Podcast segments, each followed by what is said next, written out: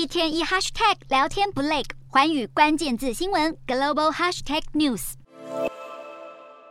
三星近年来把记忆体及服务设定为新事业之一，其中高阶记忆体晶片租赁服务的实施计划也在研拟当中。三星计划对包含 Google 在内的云端服务公司出租可用于高效能运算和数据储存装置的记忆体晶片。对三星的客户来说，晶片租赁服务可以降低采购成本，同时也能在产品租用期间内获得三星电子的系统管理服务。而对三星来说，记忆体及服务的新事业可以确保稳定的营收和获利，度过晶片价格低落的这段时间。消息指出，三星已向客户简报这个全新的商业模式，并且希望晶片租赁的事业营收可以在整体记忆体晶片的营收中达到至少百分之十的占比。在晶片价格持续下滑的这段时间，三星可说是充满了危机意识。在这段期间，不只是下修了营收展望，也在努力提升晶片制成技术，以及推出全新服务，希望能领先竞争对手。